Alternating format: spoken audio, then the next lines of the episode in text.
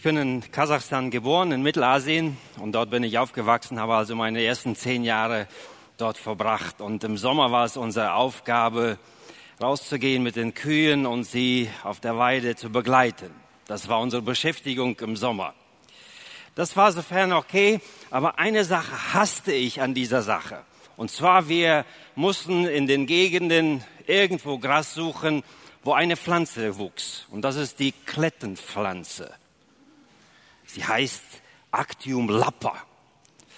Und diese Klettenpflanze, die hatte es an sich, dass sie überall an der Kleidung klebte. Es war so fies, wenn man nach Hause kam, dann musste man überall diese Klettenpflanze wegnehmen. Ich glaube nicht nur wir hassten das, sondern auch unsere Tiere. Wir mussten sie auch teilweise befreien. Also die hassten auch diese Pflanze. Aber was uns in den letzten vier Monaten beschäftigt hat, ist auch so etwas Ähnliches wie eine Klette, die an uns klebt. Die sieht ein bisschen ähnlich aus. Das ist vielleicht nicht ganz so, aber es ist ein Virus. Vielleicht so ungefähr wie diese zwei Bälle hier. Ein Virus. Und dieser Virus hat uns vier Monate lang bis jetzt beschäftigt. Und ich muss sagen, ehrlich gesagt, mag ich das nicht mehr drüber zu reden. Und trotzdem begegnet man überall, wo man hingeht, dieser Frage.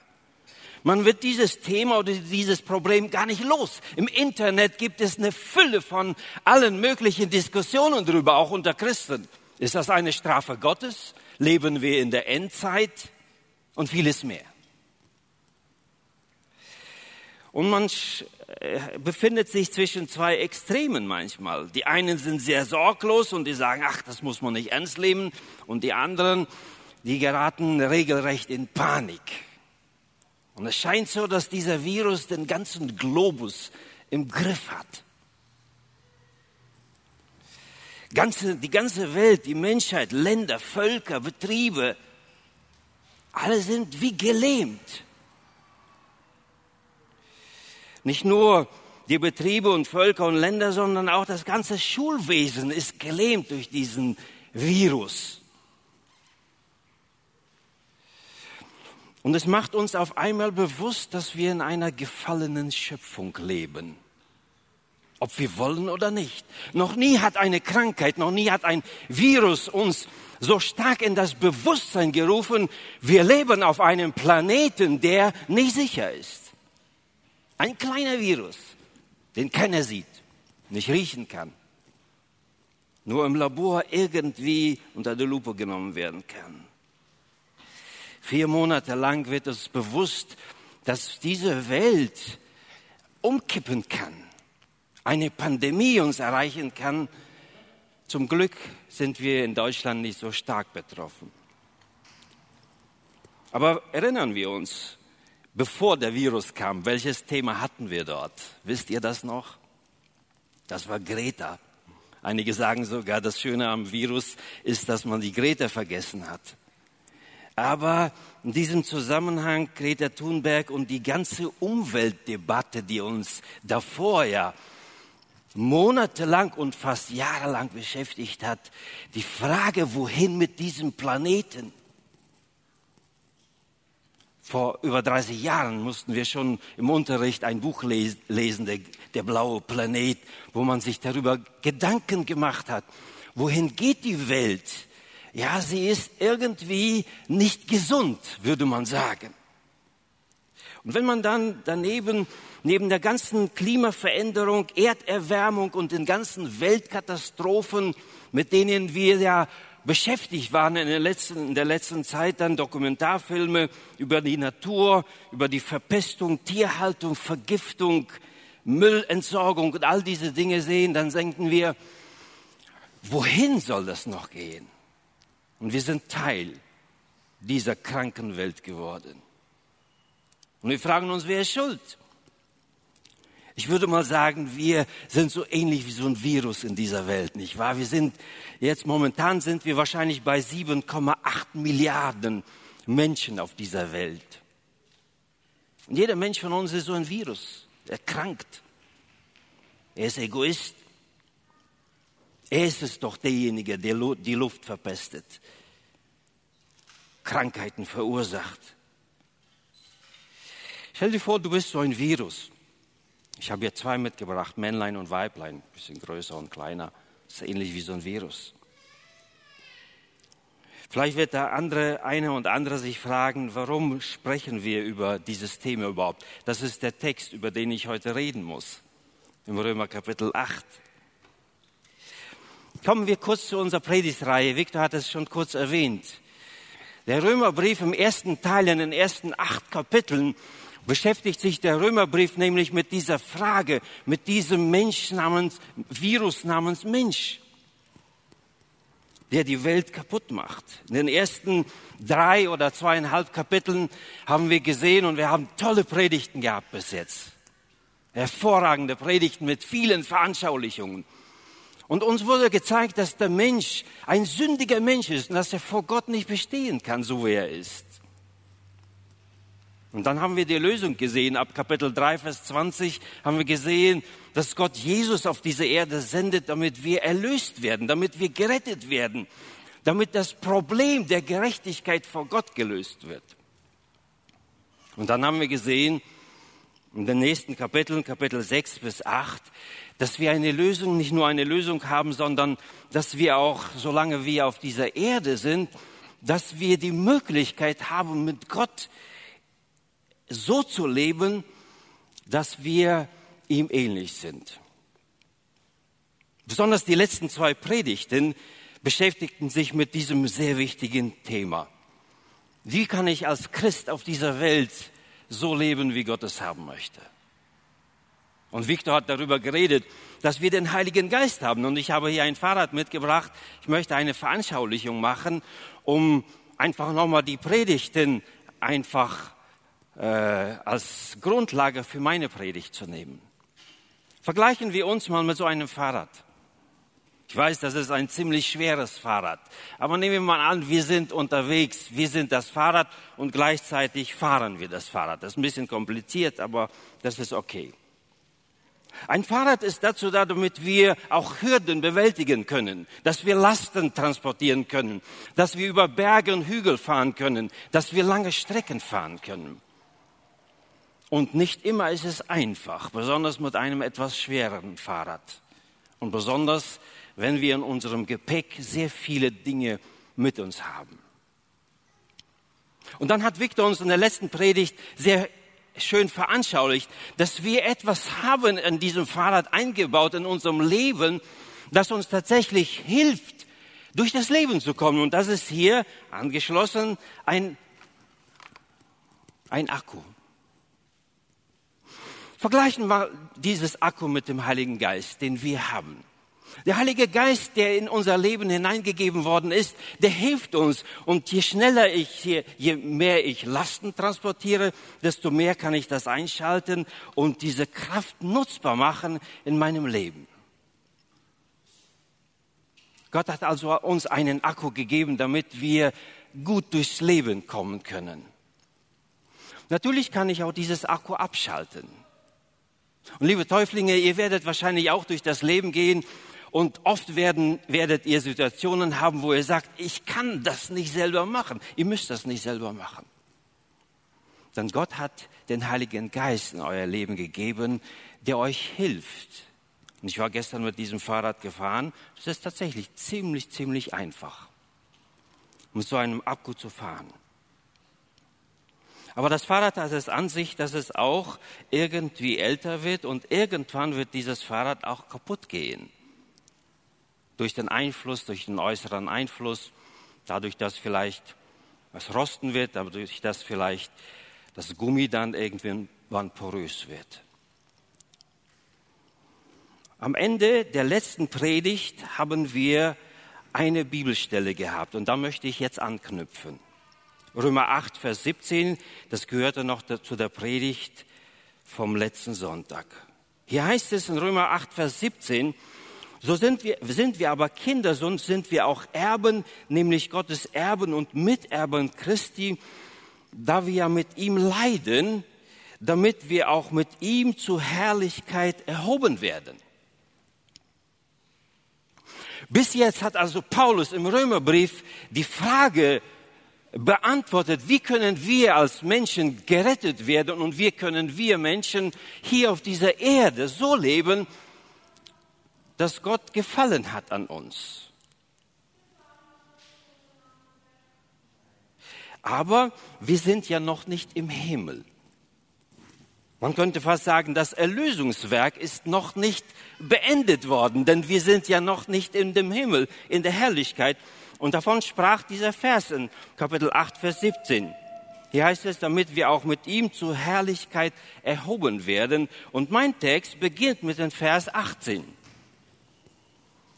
Denn ich bin überzeugt, dass dieser Zeit Leiden nicht ins Gewicht fallen gegenüber der Herrlichkeit, die an uns offenbar werden soll.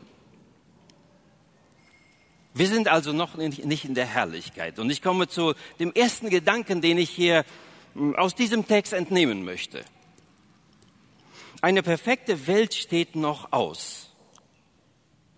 Der Vers 18 sagt also, die Herrlichkeit wird noch offenbar werden. Das heißt, ich bin noch unterwegs und ich warte auf diese Herrlichkeit, die auf mich zukommen wird oder in die ich hineingehen werde. Und so lange bin ich auf diesem Planeten, auf dieser Erde, die ein bisschen krankt. Wir sind also noch nicht am Ziel angekommen. Wir sind unterwegs. Wenn wir in die Offenbarung hineinschauen, dann werden wir sehen, dass äh, Johannes hier ein dunkles Bild immer wieder malt. Man könnte sagen, dass die Offenbarung immer wieder in gewissen Zyklen so einen dunklen Tunnel malt, durch den die Christen gehen und am Ende ist immer das ganz helle Licht. Und so endet auch die Offenbarung mit einem ganz hellen Licht am Ende. Und ich liebe diese Verse. Diese Verse aus Offenbarung 21, 3 bis 4. Dort heißt es, und ich hörte eine große Stimme von dem Thron her, die sprach, siehe da die Hütte Gottes bei den Menschen und er wird bei ihnen wohnen und sie werden seine Völker sein. Und er selbst, Gott, mit ihnen wird ihr Gott sein und Gott wird abwischen alle Tränen von ihren Augen und der Tod wird nicht mehr sein, noch Leid, noch Geschrei, noch Schmerz wird mehr sein, denn das Erste ist vergangen. Wir Christen leben also auf dieser Erde als erlöste Menschen, als Menschen, die mit Gott unterwegs sind, die mit dem Heiligen Geist unterwegs sind, aber wir sind noch nicht angekommen in der ewigen Herrlichkeit. So heißt es auch in 2. Petrus 3, Vers 13. Gott wird einen neuen Himmel und eine neue Erde schaffen, in der wir dann irgendwann dabei sein werden. Wir als Kinder Gottes. Und das fasziniert mich an meinem Glauben auch, dass Gott mir nicht nur für diese Erde hilft, zurechtzukommen, sondern ich lebe mit einer Hoffnung, auch einmal in der Herrlichkeit, in der endlichen Vollkommenheit zu sein, zu landen. Das ist mein zweiter Gedanke, den ich uns und auch euch Täuflingen mitgeben möchte. Wir leben noch in einer gefallenen Schöpfung. Schauen wir uns nochmal die Verse an, die wir gerade gelesen haben. Römer 8, Vers 17.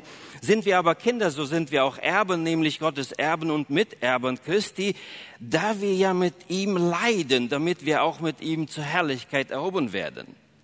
Das heißt, noch sind wir unterwegs, noch leiden wir. So endete der, die letzte Passage in der letzten Predigt. Und so greift Paulus diesen Gedanken auf und kommt zu einem neuen Text, über den wir heute reden, Vers 18. Denn ich bin überzeugt, dass dieser Zeit Leiden nicht ins Gewicht fallen gegenüber der Herrlichkeit, die an uns offenbar werden soll. Uns ist klar, dass Paulus in erster Linie äh, über das Leid um Christi Willen spricht. Und äh, wir finden im Neuen Testament sehr viele Bibelstellen, die darüber berichten, dass die Christen durch eine sehr, sehr schwierige Zeit gingen, damals und im Laufe der letzten 2000 Jahre immer wieder. Wir sind im Westen hier ein bisschen befreit davon, weil wir die Glaubensfreiheit haben und wir leiden nicht so stark um Christi Willen, das heißt wegen unserem Glauben. Aber vielleicht wird einer und andere doch wegen seinem Glauben hier und da von den Arbeitskollegen hier und da vielleicht belächelt. Aber es ist vielleicht nicht so dieses Leiden. Aber Paulus kommt von diesem Leiden hier. Uns trifft dieses Leiden. Wer weiß, was auf uns zukommt. Vielleicht werden wir in unserer Gesellschaft, die immer gottloser wird, immer mehr wegen unserem Glauben angeprangert werden. Und das ist Teil dieser Zeit des Weltlaufs, in dem wir als Christen leben. Es ist also okay, wenn wir in dieser Zeit leiden. Aber Paulus bleibt nicht hier bei diesem Leiden stehen, sondern er greift dieses Leiden um Christi willen auf und kommt zu dem allgemeinen Leid zu sprechen. Blicken wir in den Garten Eden, kommen wir nochmal zum, zum Anfang des, Neu des Alten Testamentes. Gott hat den Menschen geschaffen und als Adam und Eva gesündigt haben, da passierte Folgendes. Wir sprechen darüber, dass er den ewigen Tod verdient hat. Er hat das ewige Leben verloren sozusagen. Wir reden also von der ewigen Trennung von Gott. Dann reden wir auch darüber, dass wir eine geistliche Trennung zwischen uns und Gott existiert dass wir die Verbindung zu Gott verloren haben. Aber dann lesen wir auch, dass Gott Adam sagt, Adam, du wirst des Todes sterben. Das heißt, du wirst sterben, du kannst nicht ewig leben. Und damit sagt er, du wirst vergänglich sein. Gott legte in den Menschen die Vergänglichkeit rein, den Zerbruch. Und er legte nicht nur äh, dem Adam, dem Menschen, diese Vergänglichkeit hinein, sondern auch, er hat die gesamte Schöpfung und Kreatur. Und der Mensch ist ja Teil dieser gesamten Schöpfung unter diese Vergänglichkeit gestellt. Schauen wir uns Römer Kapitel 8, Vers 20 an. Die Schöpfung ist ja unterworfen dieser Vergänglichkeit ohne ihren Willen, sagt Paulus hier, sondern durch den, der sie unterworfen hat. Das heißt, Gott hat auch die gesamte Schöpfung, in der wir leben, in der unsere Existenz da ist, der Vergänglichkeit unterworfen. Er sagt doch auf Hoffnung. Und wenn wir uns dann die nächsten Verse anschauen, schauen wir uns nur einige an. Vers 19, er spricht von dem ängstlichen Harren der Kreatur. Liebe Gemeinde, wir leben also in einer Zeit, in einem Globus, in einer Welt, äh, wo die Schöpfung, die gesamte Schöpfung einer Vergänglichkeit unterworfen ist. In Vers 20 spricht Paulus von der Schöpfung, die ist, äh, dass, dass die gesamte Schöpfung der Vergänglichkeit unterworfen ist. Schauen wir Vers 21. Er sagt nochmal, die Schöpfung unterliegt ja der Knechtschaft der Vergangenheit. Das heißt, äh, diese, die, diese Vergangenheit oder diese Erde, die knechtet uns. Oder mit anderen Worten, die Vergänglichkeit knechtet die gesamte Erde. Und er formuliert das in Vers 22 auch so, dass die gesamte Schöpfung seufzt und liegt in Wehen. Und das bekommen wir irgendwie mit, wenn Krankheiten, wenn Katastrophen, wenn Umweltkatastrophen auf uns zukommen. Dass wir irgendwie das Gefühl haben, die gesamte Schöpfung, sie krankt. Wir sehen also, dass Gott selbst die gesamte Schöpfung dieser Vergänglichkeit unterworfen hat, aber der eigentlich Schuldige ist eigentlich doch der Mensch. Das heißt in Vers 19, denn das ängstliche Harren der Kreatur wartet darauf, dass die Kinder Gottes offenbar werden. Nach dem Motto, hoffentlich, hoffentlich kommt eine andere Welt, in der die Kinder Gottes das Sagen haben und herrschen werden. Die Vollkommenheit. So auch Vers 21. Denn auch die Schöpfung wird frei werden von der Knechtschaft der Vergänglichkeit zu der herrlichen Freiheit der Kinder Gottes. Man kann sagen, ja, der Mensch, der auf dieser Erde lebt, ein Virus. 7,8 Milliarden von solchen Menschen leben auf dieser Erde und sie machen das nicht immer einfach. Nicht immer kann dieser Kosmos sich freuen über das, was der Mensch auf diesem Kosmos macht. Nicht nur auf diesem Kosmos, sondern auch, was wir uns gegenseitig manchmal antun. Wir sind ein Virus in dieser Welt. Das Leid ist in dieser Welt nicht wegzudenken.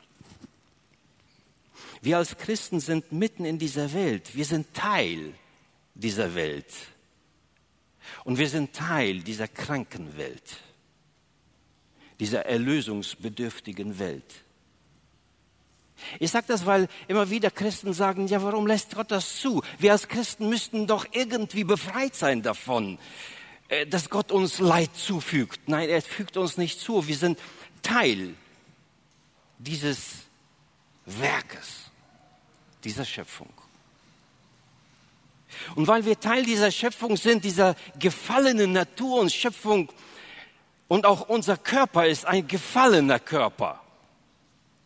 Und Gott hat gesagt, du wirst des Todes sterben. Und wir merken das immer, wenn einer stirbt. Das stimmt. Und wenn jemand krank ist, wenn jemand hier und da ein Leiden hat, dann gilt es auch für Christen erstmal festzustellen. Das ist, hat nichts zu tun mit der Strafe Gottes oder was auch immer, sondern es hat damit zu tun, dass wir Teil dieser gefallenen Schöpfung sind. Aber auf Hoffnung. Lass mich den nächsten Gedanken betonen. Wir haben Hoffnung trotz Verzweiflung, habe ich das mal genannt. Weil in diesem Text auch eine Passage ist, wo Paulus schreibt, dass wir manchmal in Situationen kommen, die unerträglich für uns sind. Die Hoffnung ist das tragende Element von uns Christen. Die Nichtchristen, sagt Paulus im Thessalonischer Brief, haben eigentlich nicht diese Hoffnung auf die ewige Zukunft, auf die Herrlichkeit Gottes. Ich weiß, ähm, oder ähm, ich mache jedes Jahr den Sponsorenlauf am Bibelseminar Bonn und jedes Mal trete ich dann diesen Lauf an, eine Stunde lang laufen und ich denke, oh, das schaffst du schon. Die ersten hundert, paar hundert Meter geht es ehrlich gesagt gut, aber nach paar hundert Metern denke ich schon, was hast du dir da angetan? Und dann beginne ich auf die Uhr zu schauen und zähle die Runden, die ich gemacht habe oder die Kilometer, die ich gemacht habe. Und dann beginnt es hier weh zu tun und da weh zu tun. Und zuerst eigentlich hier auf dieser Seite.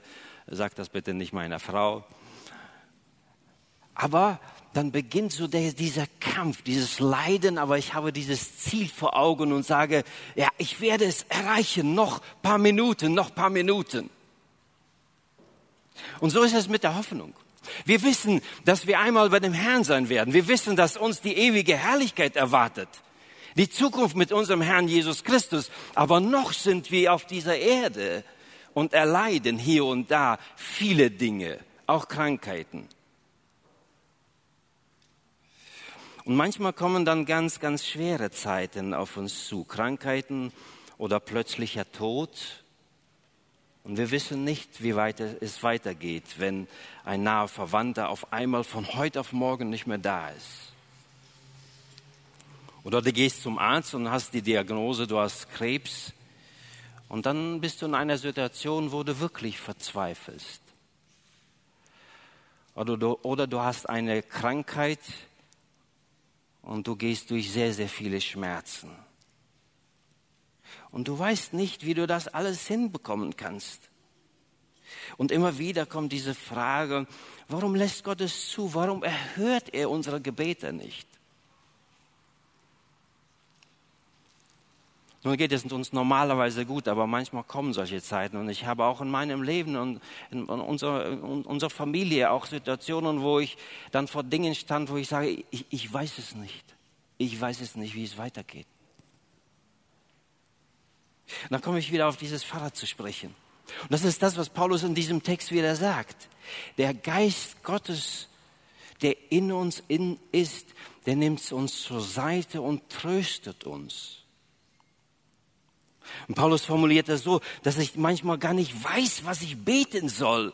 Schauen wir, schauen wir diesen Text an. Er sagt hier, desgleichen hilft auch der Geist unserer Schwachheit auf, denn wir wissen nicht, was wir beten sollen, wie es sich gebührt, sondern der Geist selbst tritt für uns ein mit unaussprechlichem Seufzen. Der aber die Herzen erforscht, der weiß, worauf der Sinn des Geistes gerichtet ist, denn er tritt für die Heiligen ein, wie Gott es will. Liebe Täuflinge, vielleicht kommt ihr auch manchmal in solche Situationen, wo ihr sagt, ich habe, ja, ich habe den Heiligen Geist, ich, ich fahre und ich habe viele Dinge zu überwinden in meinem Leben, vielleicht Krankheit, was auch immer auf euch zukommt. Oder wir, die wir hier sitzen.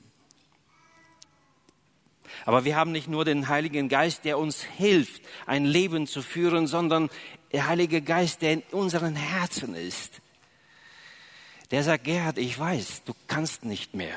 Und ich weiß, dass es für dich sehr schwierig ist. Und ich weiß, du verzweifelst an bestimmten Dingen. Du weißt nicht mal, wie du beten sollst. Ob du dafür oder dagegen beten sollst. Und manchmal gibt es Situationen, wo wir tatsächlich nicht ein noch auswissen. Lassen wir es zu, dass der Heilige Geist in uns vor dem himmlischen Vater tritt und uns vertritt. Ich bin fasziniert von diesem Vers. Dass der Heilige Geist in unserem Leben die Aufgabe übernimmt, uns zur Seite zu nehmen und uns zu trösten und zu sagen, Gerhard, halte durch. Egal welche Krankheit, egal welche Frage, egal welchem Konflikt du aus, ausgesetzt bist. Egal, ob du jetzt nicht beten kannst, Herr, tu das oder jenes, weil du sagst, ich weiß es nicht, Herr. Wir sind unterwegs, aber wir sind nicht allein unterwegs. Wir sind mit Gott unterwegs. Ich weiß, dass diese Stelle eine etwas schwierige Stelle ist. Und manchmal habe ich das Gefühl, ob Paulus nicht von unserem Geist her spricht. Dass wir manchmal mit unserem Verstand Dinge nicht begreifen können.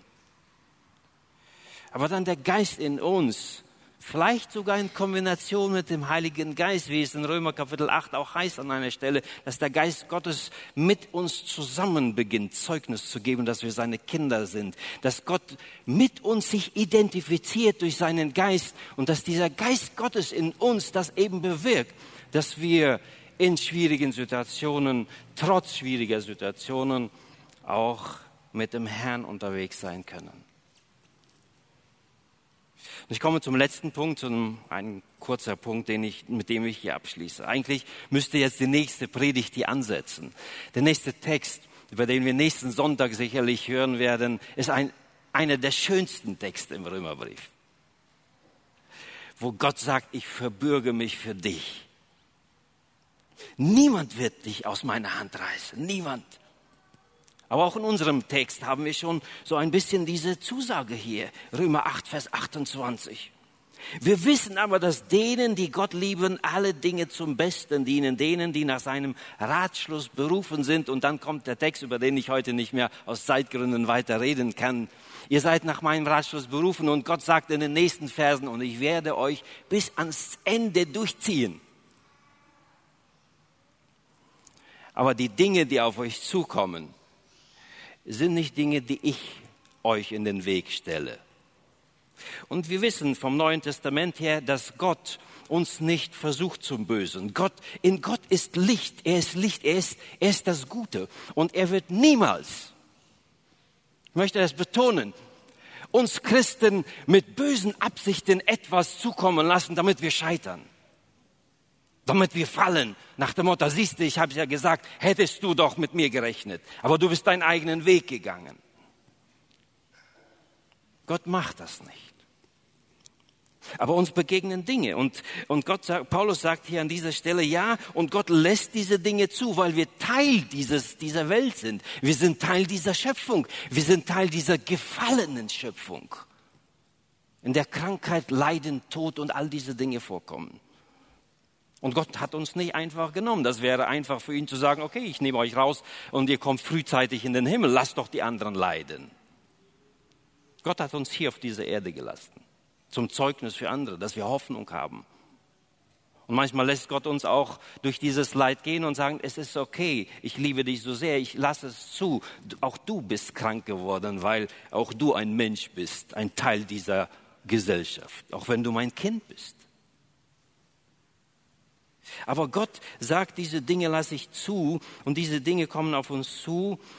Äh, bei denen, die Gott lieben, dienen, die, dienen diese Dinge zum Besten. Ich werde daraus etwas Gutes machen. Ich werde deinen Glauben stärken. Ich werde dich als Sieger aus der Situation herausholen.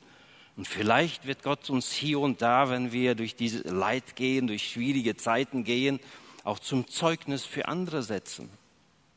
Uns stärken, uns neu ausrichten auf Gott uns neu sagen, freu dich umso mehr auf die ewige Herrlichkeit. Noch bist du unterwegs, noch bist du aber nicht angekommen. Aber die Herrlichkeit ist für dich vorbereitet. Und vielleicht setzt Gott äh, sogar uns dadurch zum Zeugnis für viele Menschen, wenn andere Menschen sehen, wie wir mit Leid umgehen, wie wir trotz Corona-Krise sagen, ist egal, was passiert und ob ich betroffen bin oder nicht, aber ich bin mit dem Herrn unterwegs.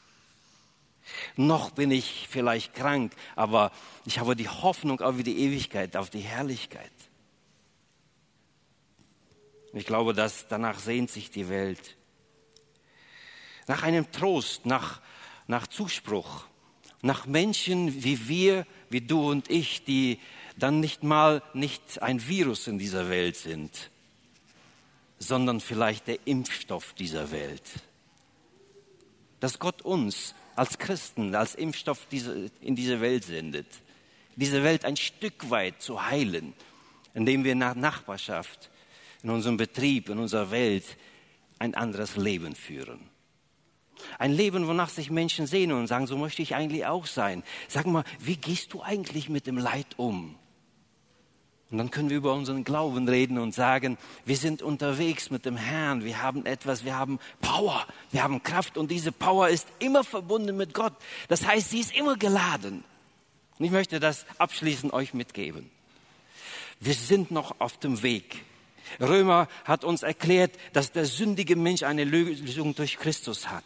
Das führt dazu, dass wir ein anderes, ein verändertes Leben führen können, indem wir mit Jesus Christus unterwegs sind. Aber wir sind immer noch in dieser gefallenen Welt unterwegs. Aber ihr habt dieses Akku. Ihr habt dieses Akku und dieses Akku lädt euer Leben. Das Akku hilft euch auch in schwierigen Zeiten durchzuhalten, durchzugeben. Ich möchte gerne für euch beten. Lasst uns stille werden. Vater, danke von ganzem Herzen, dass wir als deine Kinder eine Lösung haben für unser Problem. Wir sind der Virus dieser Welt. Der Mensch macht die, die, die Welt, die Umwelt und all diese Dinge und sich selbst und die Menschen eigentlich kaputt. Aber du hast eine Lösung. Du heilst uns Menschen. Du hast uns gerecht gemacht vor unserem himmlischen Vater und du hilfst uns durch deinen Heiligen Geist anders zu leben. Nicht immer gelingt es uns, aber manchmal schalten wir auch dieses Akku ab oder wir profitieren nicht von diesem Heiligen Geist, der in uns ist. Und so fällt es uns schwer, wie bei einem Fahrrad, wenn wir das Akku ausschalten, einen Berg hochzufahren oder Lasten zu transportieren. Wir möchten dich bitten, dass du uns immer wieder neu daran erinnerst, dieses Akku in Anspruch zu nehmen, den Heiligen Geist, mit dem wir unterwegs sind, auch einfach zuzulassen in unserem Leben, dass er in unserem Leben wirkt. Und wir haben heute gehört, dass wir noch unterwegs sind. Noch sind wir sind zwar erlöst, wir sind gerettet, aber wir leben immer noch in dieser verfallenen Schöpfung. Und wir spüren Tag für Tag die Vergänglichkeit dieser Schöpfung. Manchmal haben wir Angst. Wir möchten dich bitten, dass du uns hilfst. Auch möchten wir bitten, dass du die Täuflinge in besonderer Weise segnest, dass sie auch nach dieser Taufe merken, dass sie immer noch auf dieser Welt sind. Auch dieser Kampf wird immer bestehen und dass sie immer noch durch den Heiligen Geist ein Überwinderleben führen können. Und da, wo es schwierig wird, da, wo das Leid uns antrifft, dass wir auch in diesem Leid, in schwierigen Situationen diese Hoffnung nicht verlieren und mitten in dieser schwierigen Zeit immer wieder auf dich blicken, auf die Hoffnung, auf die Ewigkeit, auf die Zukunft mit dem Wissen, dass wenn wir nicht weiterkommen, dass der Heilige Geist in unseren Herzen wirkt und uns diese Hoffnung, diesen Zuspruch schenkt. Wir danken dir von ganzem Herzen dafür. Amen.